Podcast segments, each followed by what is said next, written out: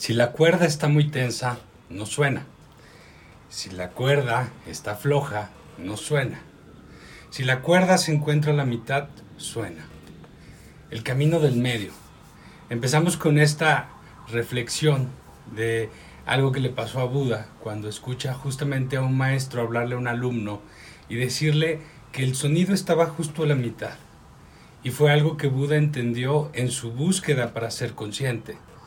Desde este, pues tratando de ser en esta línea para poder ver de dónde sale esta idea de que es el camino del medio y poder ver que eso es algo que ocurre muchísimo en la realidad y que la realidad constantemente nos está llamando a ver esa neutralidad, pero es somos nosotros mismos los que no nos permitimos conectarnos con la realidad de una forma que fluye realmente con la vida. Somos una raza que para poder construir destruye. Desde ese lugar no estamos en el mejor en lo mejor de nosotros, en nuestra mejor vibración, vamos un poco en contra de todo lo que existe. Para esto me gustaría, para poder hablar de este camino del medio y ver cómo tiene eh, distintos enfoques, me gustaría, por ejemplo, nombrarles que la realidad es neutra, es decir, la interpretación viene de cada uno de nosotros, pero lo vamos a ir desarrollando poco a poco. Eh, la mente-corazón, ya que les decía que había la mente en la cabeza, la mente al nivel de corazón y la mente al nivel de intestinos, es igual es en el medio, es en el corazón donde vamos a poder despertar conciencia. La propia línea del tiempo que tenemos mentalmente, que es pasado, presente y futuro, donde encuentro este camino para poder despertar, para poder volverme consciente, para poder fluir con la vida y atraer a mi vida lo mejor, es justo en el presente, a la mitad. Cuando les hablaba en los capítulos pasados de salir del drama, por ejemplo, y de poder imaginar desde una energía mucho más correcta, y que también les hablaba, hay que quitarnos el deseo, hay que quitarnos la necesidad, hay que transitar por en medio, por la mente corazón, por lo que yo les decía, no es en el polo norte mis emociones, ni en el polo sur, es a nivel del, del trópico de cáncer, trópico de Capricornio, mucho más en el equilibrio, nuestro propio eh, eh, pH corporal. Eh, tenemos una parte ácida y una parte alcalina, pero para poder tener vida tenemos que estar en el centro, tenemos que estar en lo neutro. Y eso es de lo que trata el camino de en medio, de poder ver que si queremos realmente fluir con la vida, si queremos realmente poder manifestar en nuestra vida lo mejor y hacer una transformación, no nada más de, de, nuestras vidas, sino de nosotros como humanidad, es el camino del medio el que tenemos que empezar a observar para empezar a entender nuestra vida en una lógica tal vez muy diferente a la que nos hemos educado, pero una lógica que vibra con la propia vida que fluye con la vida, no está en resistencia. Y ahí vamos a unas imágenes que les quiero dar para poder entender esto sin tanto rollo, que sea algo que les haga mucho más sentido. La primera imagen sería, imagínense que estamos ustedes y yo, ¿no? Salimos, por ejemplo, de mi casa y vemos un asalto. Y entonces eh, nosotros tenemos que declarar y a usted que me está viendo lo ponen a declarar, a la víctima la ponen a declarar, al ladrón lo ponen a declarar y a mí me ponen a declarar. Vamos a dar cuatro versiones diferentes de lo que sucedió, pero nadie mintió. Todos dijeron su verdad.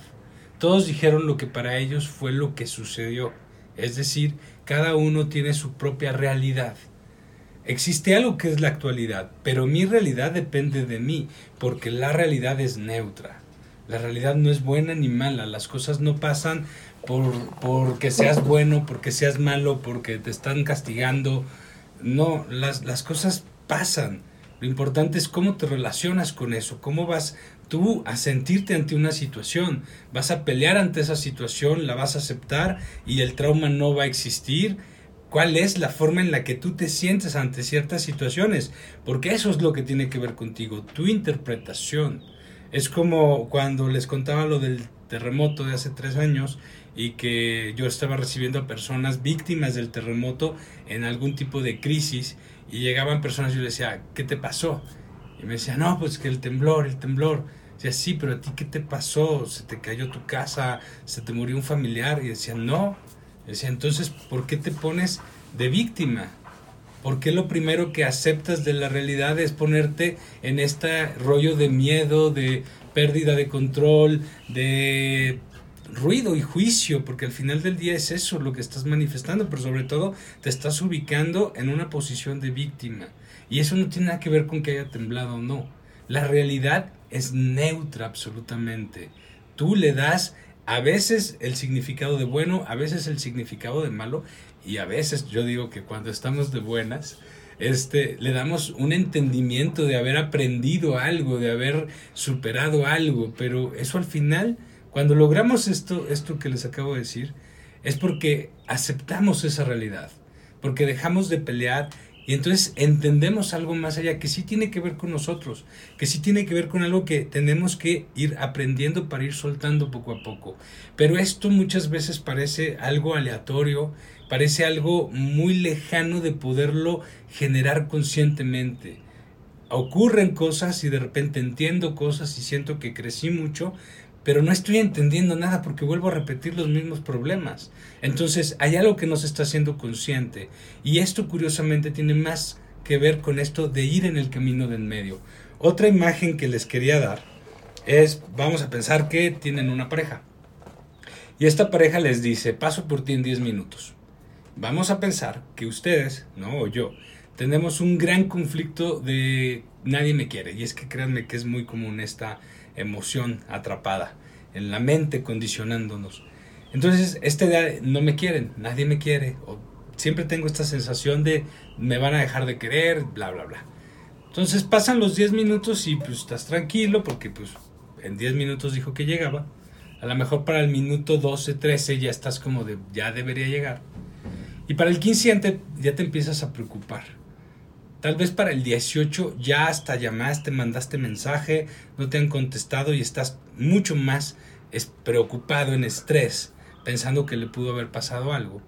Para el minuto 25 tal vez tú ya estás enojado, indignado, diciendo que poca, que no me avisó, que no me contesta, me hubiera avisado que no quería ir, y empiezas y empiezas y empiezas. Para el minuto 30, lo más probable es que tu conclusión sea no me quiere. Es decir, la realidad no nada más es neutra. Lo que yo percibo de la realidad tiene más que ver con lo que yo creo de mí, con lo que yo siento de mí. Pero en estas mismas perspectivas, ahí va otra imagen. Tengo una quemada de tercer grado en el brazo, traigo un suéter y llega una persona y me dice hola y me, me, me palmea el hombro. Yo digo, me estás lastimando. Y la otra persona, pues así hasta de, no, pues yo nomás te estoy saludando. Pero ¿quién tiene la herida? ¿Quién es el que no se ha sanado?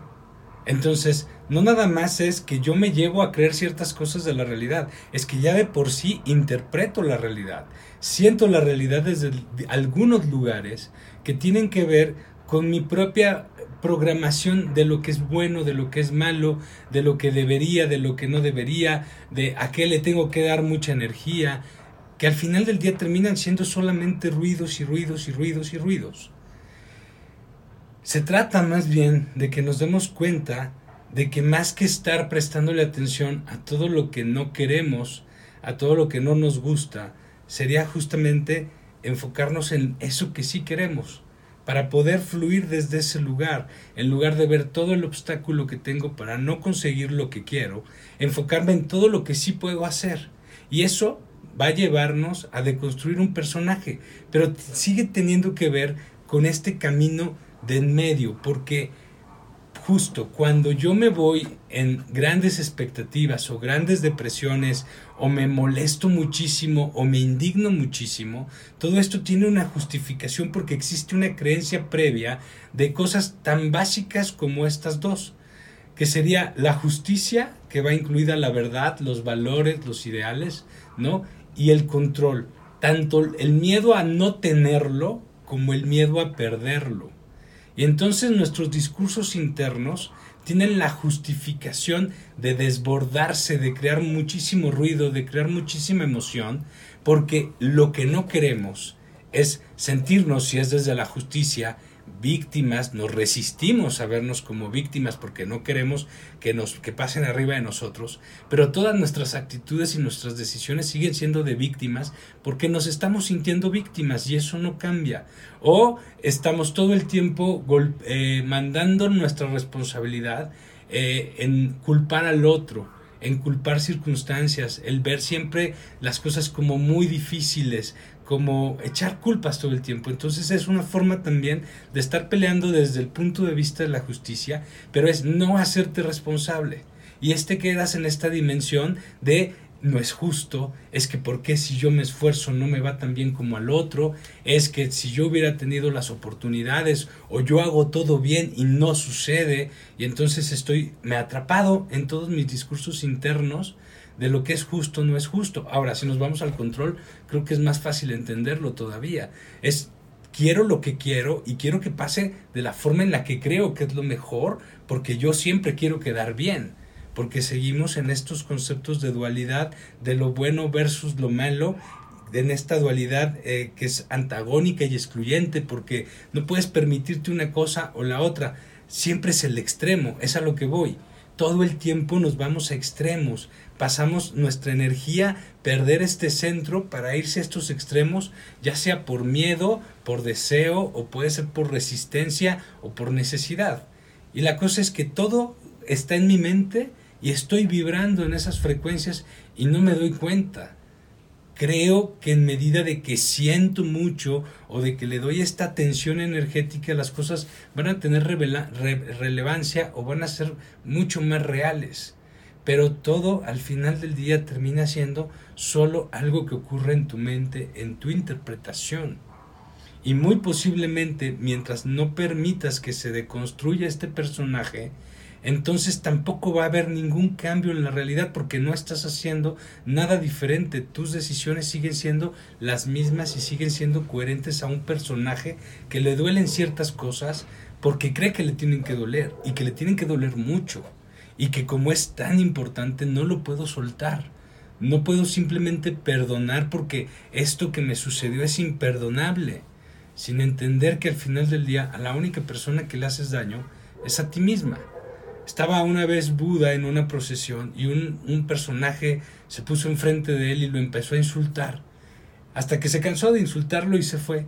Y uno de los discípulos del Buda se le acerca y le dice, ¿cómo pudiste permanecer tan estable, tan neutro, ¿no?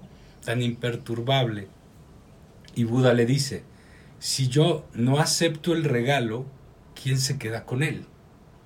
Es decir, nosotros, mientras permitamos irnos en nuestros dramas, en nuestras búsquedas, por sentir mucho, por vibrar muy alto, por sentir la vida demasiado, lo único que entramos es a unos ciclos donde de una forma intuitiva, entendemos la energía en un nivel muy básico.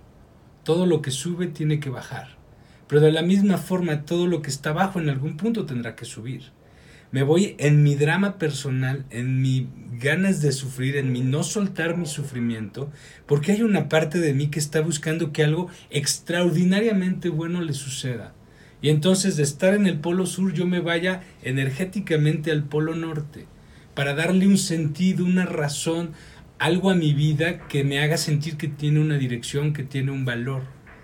Y lo único que estoy haciendo es que estoy viviendo en estas frecuencias de muy arriba, muy abajo. Y ya lo platicamos también alguna vez. La energía vital no es la que habita en los polos, no está hasta arriba ni está hasta abajo.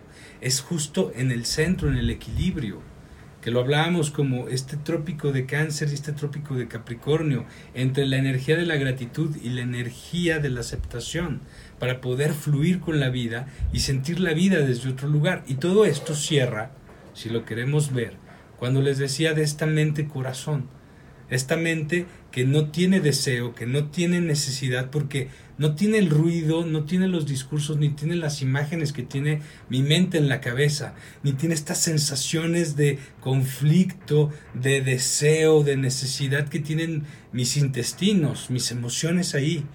En el corazón no se siente eso. Lo máximo que tú tienes cuando sientes o cuando piensas desde el corazón es algo que te hace clic en la vida, para lo que sea tienes un presentimiento, te trae algo que conecta con una verdad que para ti te hace crecer, que para ti te hace bien. Y todo esto tiene un gran sentido que luego empezamos a decodificar. Pero esto que siento que hace sentido no es algo que tiene que ser necesariamente aleatorio. Tiene que ver con que te empieces a ver, te empieces a cuestionar, pero que primero te des chance de no irte por lo que sea, por tus justificaciones, porque así has entendido tu vida, a irte demasiado en esta emoción, demasiado en la búsqueda.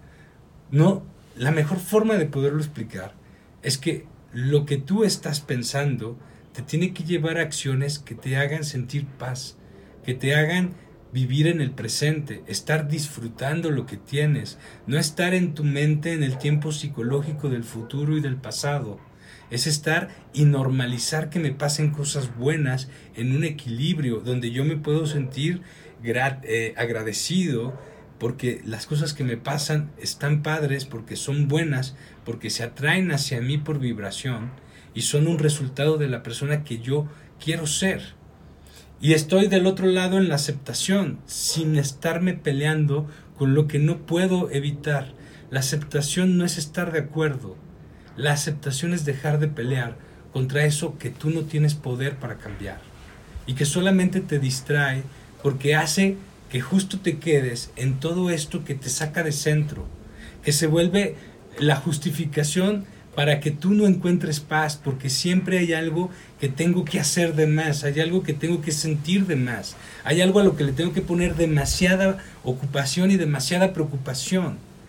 Cuando yo era chico, en los ochentas, había un comercial de una marca de ron muy famosa en México que detenía este eslogan constante. Si las cosas que valen la pena, decía, no, primero decía, como el viejo siempre decía, si las cosas que valen la pena se hicieran fácilmente, cualquiera las haría. Y era un comercial que se oía y se oía y se oía, pero más que el comercial es una es, una, es un paradigma, es una, una información que constantemente llegaba desde que yo era niño, en el que solamente los seres extraordinarios se animaban a tener vidas extraordinarias y que solo unos cuantos podían tener ese éxito, podían ser esas personas exitosas. De tal forma que si tú no te obligabas a intentar hacer algo extraordinario, ya de ahí ya te considerabas mediocre. Si te aventabas a hacerlo y no lo eras de los 3, 4 que lo lograba, pues ¿qué crees? También eres mediocre. Entonces te ponen en una situación que condicionan a tu mente a creer que es muy poco el que puede llegar hasta arriba y que esforzarte también te va a poner en un conflicto, que muchas veces lo mejor es quedar mi atención en los conflictos que no puedo resolver para no tener que enfrentarme a la realidad de que no estoy haciendo lo suficiente para alcanzar mis sueños. Pero no porque el alcanzar mis sueños esté mal o porque no lo voy a conseguir, sino porque como no estoy educado a lo suficiente, sino a ver la carencia, a ver lo que no hay, lo que se necesita para ser feliz. Y así está educada mi mente, así se, se va mi impulso. Eso es lo que me lleva a tomar decisiones porque nunca estoy en el presente. Entonces, no es importante si llegas a conseguir el éxito o no.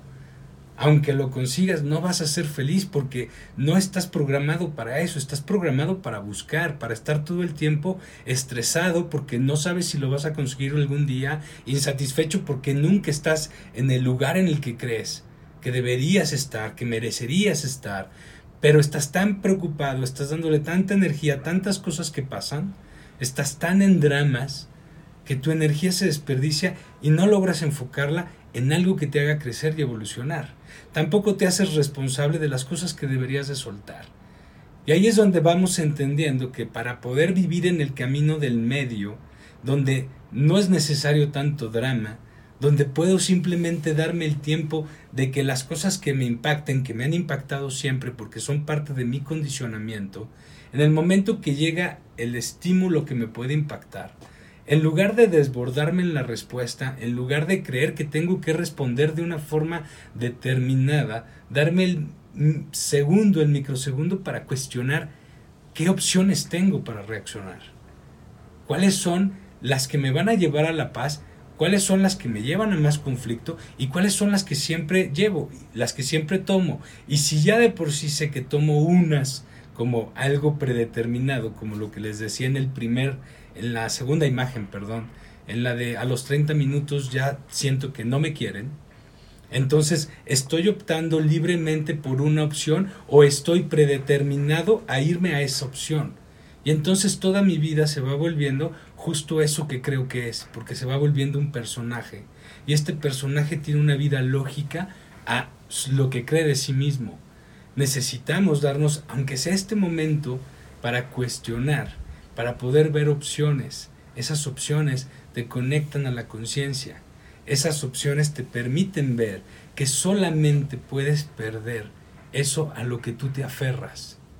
Algo a lo que no tengas miedo perder, nunca lo pierdes, porque en realidad es como querer controlar todo, es como querer retener el aire entre las manos. Y todo eso siempre lo llevamos justificado por la forma en la que hemos entendido la vida, pero simple y sencillamente aceptamos que entendemos la vida así pero tampoco la llevamos a cuestionarla.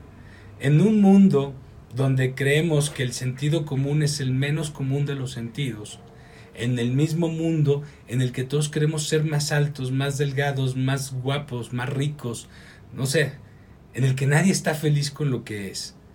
Lo único con lo que estamos felices y con lo único que no peleamos es con nuestro sentido común. Es decir, podemos cuestionarnos todo, menos la forma en la que pensamos menos el darnos cuenta de que aunque no me gusta cómo reacciono, nunca me doy ese segundito para poderlo cuestionar. Estar presente sería no me identifico con mi mente, no me identifico con mis emociones, estoy teniendo una reacción que sé que me va a llevar a un lugar que no me gusta, porque ya lo he vivido. Entonces puedo darme el, el segundo para cuestionarlo. A lo mejor repite el patrón, a lo mejor me vuelvo a enojar, pero ya bajé mi intensidad ya no cedí tan fácilmente. La próxima, la próxima vez voy a poder hacerlo mejor. Voy a empezar a limpiar mis propias ideas de lo que es bueno versus a lo que es malo.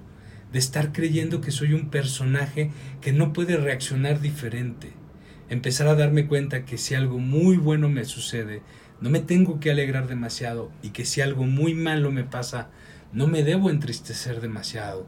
Debo permanecer en el centro, en el equilibrio, Estar en el equilibrio es estar en el presente, es estar aquí y ahora observando, dándote cuenta que lo único que puedes hacer para que las cosas buenas que quieres lleguen a tu vida es estar aquí, presente, haciendo lo correcto y lo coherente con la información que tengo el día de hoy para tomar mis decisiones, para accionar para dejar mi propia energía en intención y permitirme fluir con una energía que ya existe en el universo, que es la que se encarga de crear de todo, quitándome yo como obstáculo, quitando mi miedo, mis ganas de controlar, mis deseos que provienen de mi mente ególatra y quitando todos mis miedos, mis resistencias que provienen de todos mis condicionamientos que han ido conformando mis emociones y que solamente están clavadas en lo que no quieren vivir, en lo que no quieren experimentar.